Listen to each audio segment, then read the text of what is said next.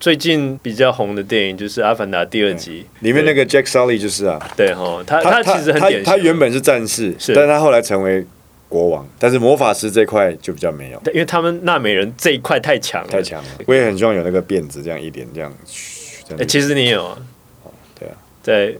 别的地方对。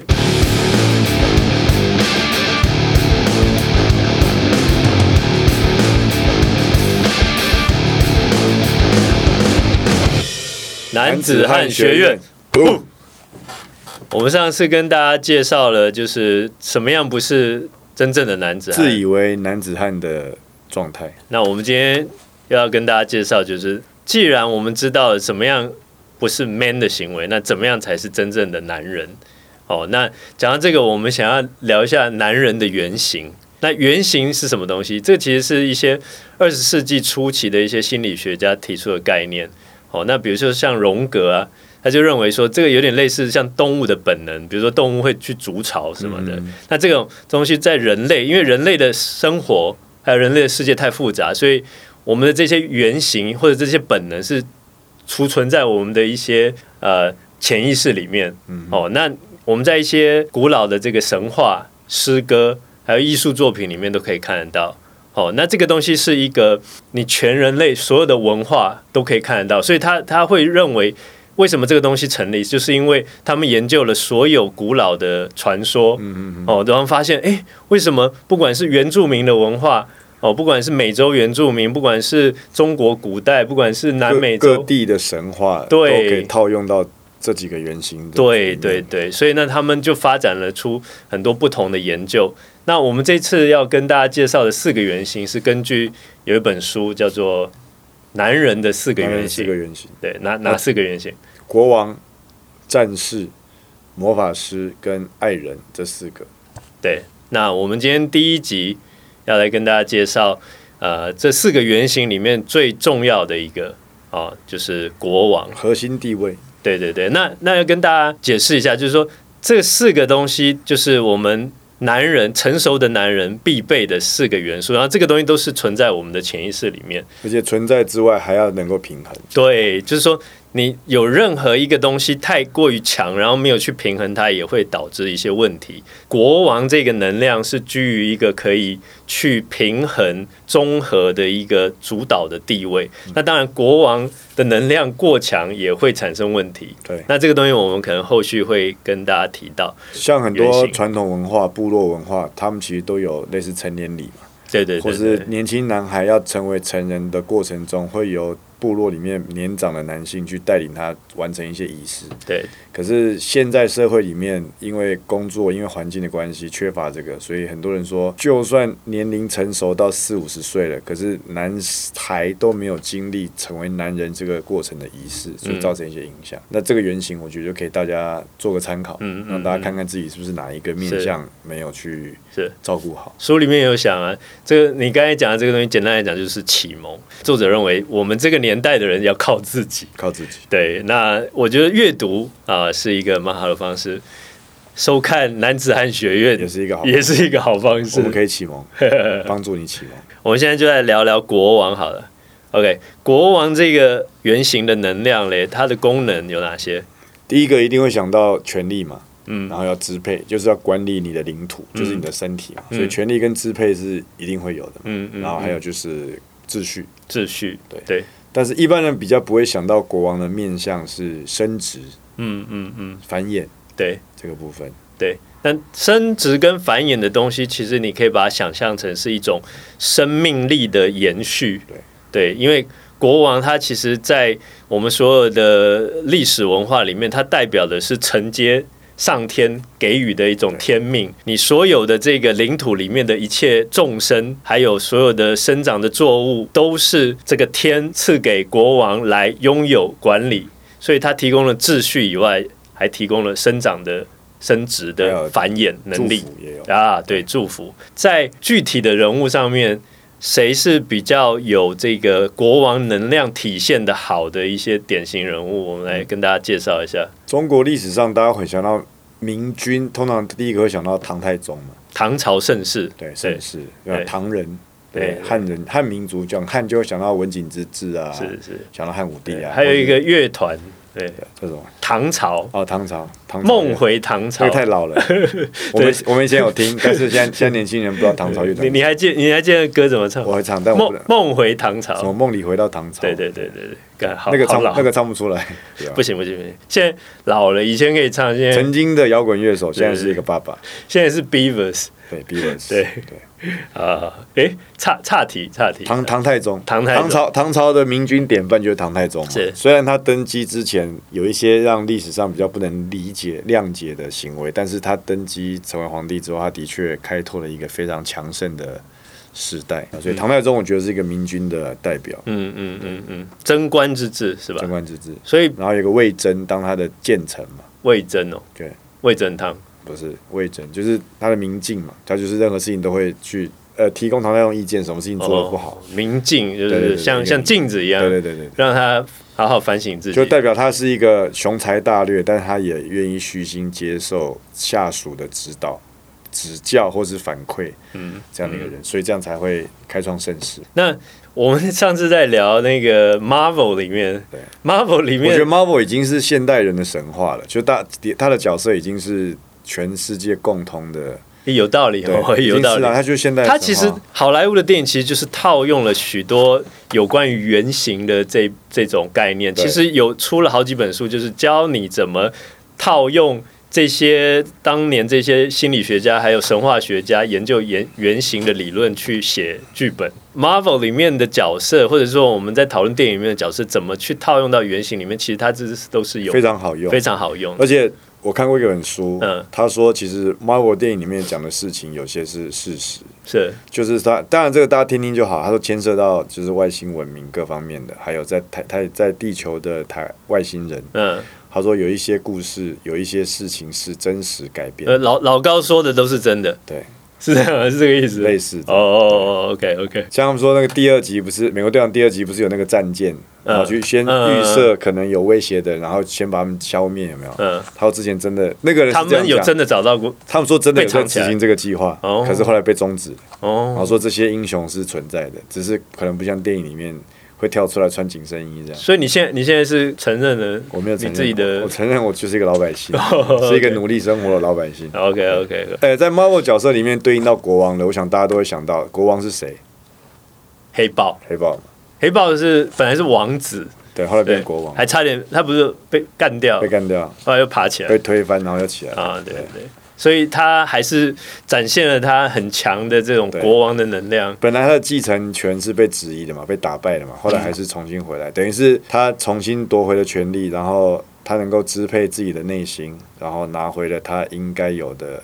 皇冠。嗯所以他也是一个曾经被挑战过，但是重回国王宝座这样的一个角色人物。我有一个最近比较红的电影就是《阿凡达》第二集，对，对不对我多刷刷呃多了少很多你次，你看你看三次是不不是，止超过。那你有哦好对我 有病，对我有病，我承认我有病。对，里面那个 Jack Sully 就是啊，对哦，他他其实很他典型，啊他原本是战士，是但他后来成为国王。所以他有开启他另外一个能量，那所以他的战士能量跟国王能量然后这很有趣，他也他在电影里面也展现出爱人的能量，是就是他跟他的就是另一半在纳美星认识嘛，然后有自己的家庭。嗯嗯嗯，但是魔法师这块就比较没有，就是他在电影里面可能真的要讲四个原型，他稍微缺乏就是魔法师这个角色的原型，嗯只是嗯不比较过没有有展现有出来，有，他去学习从第一集他去学习怎么去跟大地还有哦森林。对那个也是这哦对些对对对动那个物算有没有？是他们对这些神兽那个连，接呀呀呀连！接其实他就是在学习探索自己的灵嗯性，只是说后来这样子的角色，它里面阿凡达期待，因为他们纳美人这一块太强了，太强了。所以这些灵性的这些掌握的这种角色，他就分配给其他几个而，且那美人感觉不需要看书，那个 辫子拿出来跟树、跟土地、跟动物连一连随便都可以就对都插一可以下插，对对对对，连线就好好了很方便。对我们人类比较比较辛苦，对，比较辛苦呃，。需要去连别的东西，对练习那个冥想啊对什么的禅修。我也很希望哎有那个辫子这样一点这样。嘘这样哎，其实你有啊，哦对啊，在别的地方，对。对所以我说人类可能只用别的东西去取取得连接，没有那个辫子。嗯对啊所以其实国王的形象在电影里面蛮容易找到的，嗯或者在我们一般的文学作品或是戏剧里面都有。嗯嗯，因为其实大家都喜欢看这种大格局的东西嘛，是对啊，国王或者一些企业家可能也是类似国王的角色啊、就在一些现代的时装剧里面，嗯嗯嗯所以我觉得国王的原型对大家来讲应该算是熟悉度比较高的了，嗯，也是大家会传统想象到在男性的原型里面的其中一个面相是比较容易理解跟比较容易连接的，那我们要还要再来聊的，就是因为这个东西虽然容易理解，但是所有的原型的能量，它都有它的阴暗面。就对对，阳光明面跟阴暗面，然后光明推的太多也会变成是过度的强势、当然失衡， Dark Side of the Moon。对。对，所以这个有光明就有黑暗嘛。对对对对那国王的阴暗面在书里面哦，他讲的是两种，哪两种？一个就暴君嘛，嗯，暴君对，一个是、一个是类似懦弱的国王，被操弄的、啊嗯嗯嗯对，弱者，弱者。对对，国王应该是要能够行使权力的，但是当你的行使权力这个能力被剥夺，或者你没有办法的时候，你的王国就会崩坏。然后还有还有一个是说，呃，其实它有关于阴暗面的积极跟消极面，对其实它是一体两面。对，当你对别人施行暴力的时候，其实有的时候是要掩盖自己的缺点，缺点或者是内心里面的懦弱。那这个就真的蛮心理学的东西，就更细了。对，更细了，更细了，更细了。所以我们来先介绍几个国王走坏掉的例子。就比较极端的往过度强势的，就是秦始皇嘛。嗯，嗯秦始皇其实很伟大，了不起啊，是第一个真的统一的人，但是他过度强调统一，然后想要集中权力，所以他对思想也进行镇压嘛，焚书坑儒。嗯对对，但是他做了很多事啊，他统一度量衡、钱币、文字、嗯车轨，这以前考试都要考，所以我到现在还记对啊得。谢谢他，否则你看，像有那个英制跟美制的这对那种个就很很难搞烦呐、对啊不对？那中国就奠基了这个基础，所以车同轨很重要。你的一样的车子在各个城市都可以通行无阻。对古时候中国可能你单单要量一个东西的长度，就有可能十种量法，对所以统一这个真的其实很重要是很重要，但是它就是走偏了嘛，对啊，就是他他的统治欲望可能太强了，他没有办法控制，所以就往另外一个极端走了。对啊，对啊所以他其实他应该是一个很了不起的君皇，但是常也被认为是一个暴君。嗯，我们上次有聊到啊，就是其实儒家思想是一个很高深而且非常值得去研究的非常一种务实，对对，我非觉得常很务务实实对。但是就是从秦始皇开始，因为他崇尚法家，所以他就是法家，就是真的，你只要可以拿来利用的所有东西，诶，其实也很务实。很务实啊。他就把儒家的这个东西拿来变成他统治的一种手段对，其实汉朝也是啊，如皮伐骨，啊，是表面上皮是儒家，但骨子里都是对啊。但是但统治是的操就是控从秦始始皇皇开开始始的，对。那另外的独裁者，独裁者在国外也很多嗯嘛。那大家我想会想到比较有名就是希特勒啊，哦，那真的是暴君中的暴君呢、而对且啊可是希特勒很有趣的一件事情是，他以前的学生时期跟年轻时期，他的道德操守是没有缺点的。嗯他嗯，学校是一自优生，然后洁身自爱，然后有很多信仰，然后行事非常端正。就是大家有去对比他跟丘吉尔，还有一些其他嗯政治人物，嗯就发现到希特勒的早年生涯在道德的评量上是最高成就者。嗯但是这好像是表面上的，因为对，有一些在研究他的私人的生活的时候，就发现好像他的妈妈、嗯哦，好像是比较出身比较卑微对的，对好像有人说是可能是妓女之类的，对，这我是吗？我我没看到，我有点忘了，。我有点忘了。但是但是就是说，呃，他有一些人格上的缺陷，其实是他呃很阴暗的那一面，对，所以他阴暗面他就是展现在他得到权力之后，他对就可能以前他支配他自己的时候还可以维持住那个界限，但是等他得到权力了，他那个支配的欲望跟想要被认同、权力的欲望就无止境膨胀。嗯，其实很多人从是从弱势变强势会有这样的反差。是是是像之前不是有一个监狱的实验，就是他让一群人去扮演狱卒，一群人哦扮演囚犯， yeah，是是是然后是是后来发现到扮演狱卒的人呢，越是在现实生活中地位低的人，他在扮演狱卒的时候，他的行为会越残暴，嗯，然后会越愿意去滥用权力，嗯嗯嗯就是。就是一个反弹。是是是是，我想起来，好像有人家研究希特勒，他好像他在感情上面他有遭受到一些问题。对，好，然后反正就是他他的内心有很多很曲折的部分，对，所以你看，像对事后诸葛来讲，他们这些可能就是在四个原型上没有得到平平衡那就对会出现可能在心理上的状嗯况。，爱人部分出了问题对了。那我们再讲一下怎么样去连接国王的能量，因为我觉得介绍这种东西其实它很有点学术。那我觉得我们南展学院希望可以提供大家一些可以得到可以应用的，对。那连接国王能量有什么样的好处？譬如说讲支配好了，如果你把支配单纯想象是去操控别人的行为，这是不好的嘛。嗯嗯，但如果我们把支配这件事情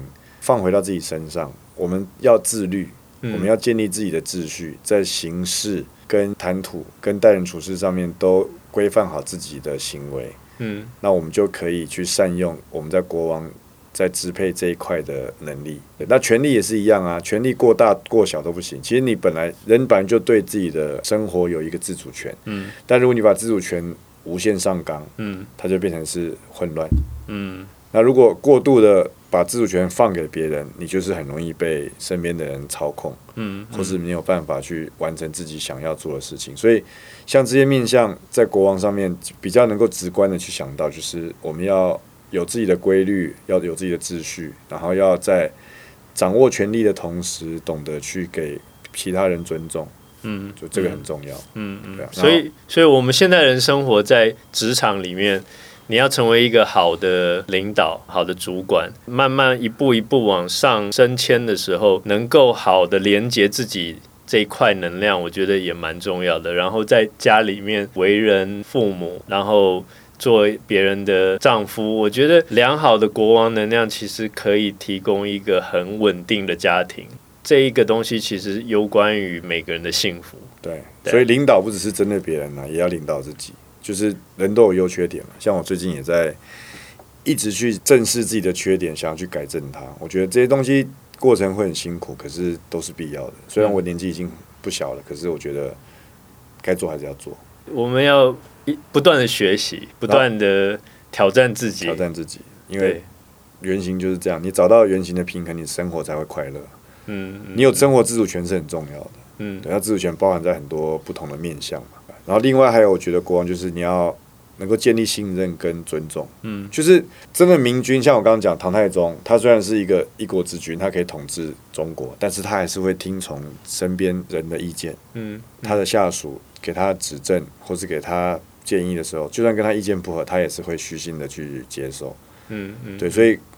信任跟尊重，国王需要别人给他，但是相对的，我们也要作为自己的国王，在这个原型上，我们也要去付出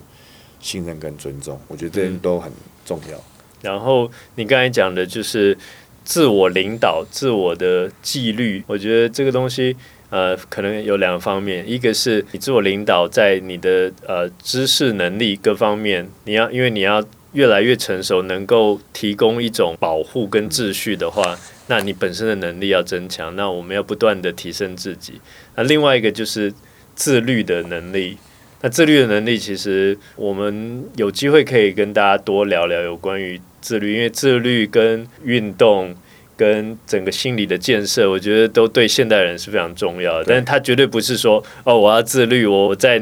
脑海里面不断的逼自己这样做就可以做到。有方法，有方法，正确的方法。对对，是对，而且像国王在两性关系里面，就是我们当我们讲到男子气概，最常被没有了解细节的女女性误解，就是所以你是要主控，你要操控，你要用权力去压制别人，或是你要用父权这样的权威去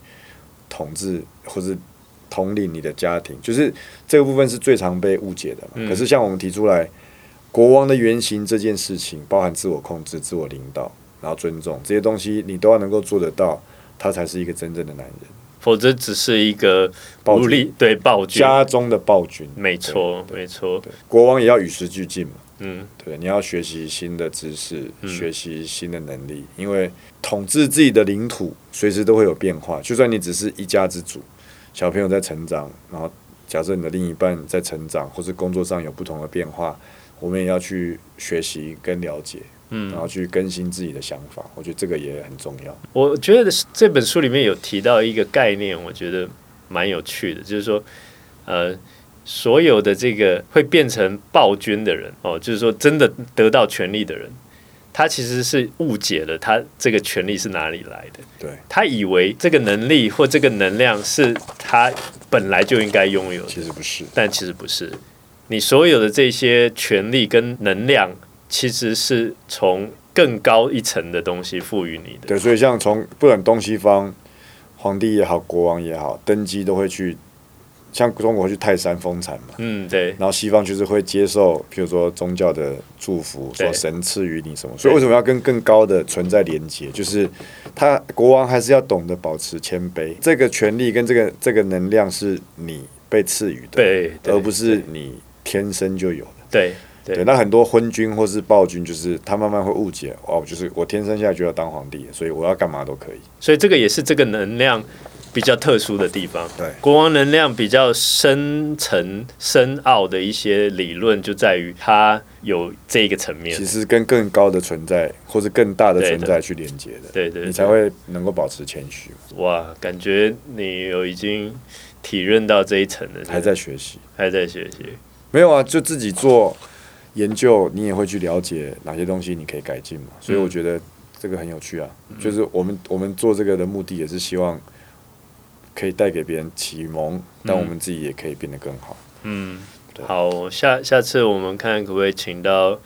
一些国王等国级王的等级的，国王等级就新北国王的球员嘛，对，呃，我觉得这个东西可以找一些真的比较有这样子的领导能力的人，对，嗯听听别人的分听享。听别人的分享，对对，啊，如果 Jocko Willink 可以来 就来，但是应该是请不到的。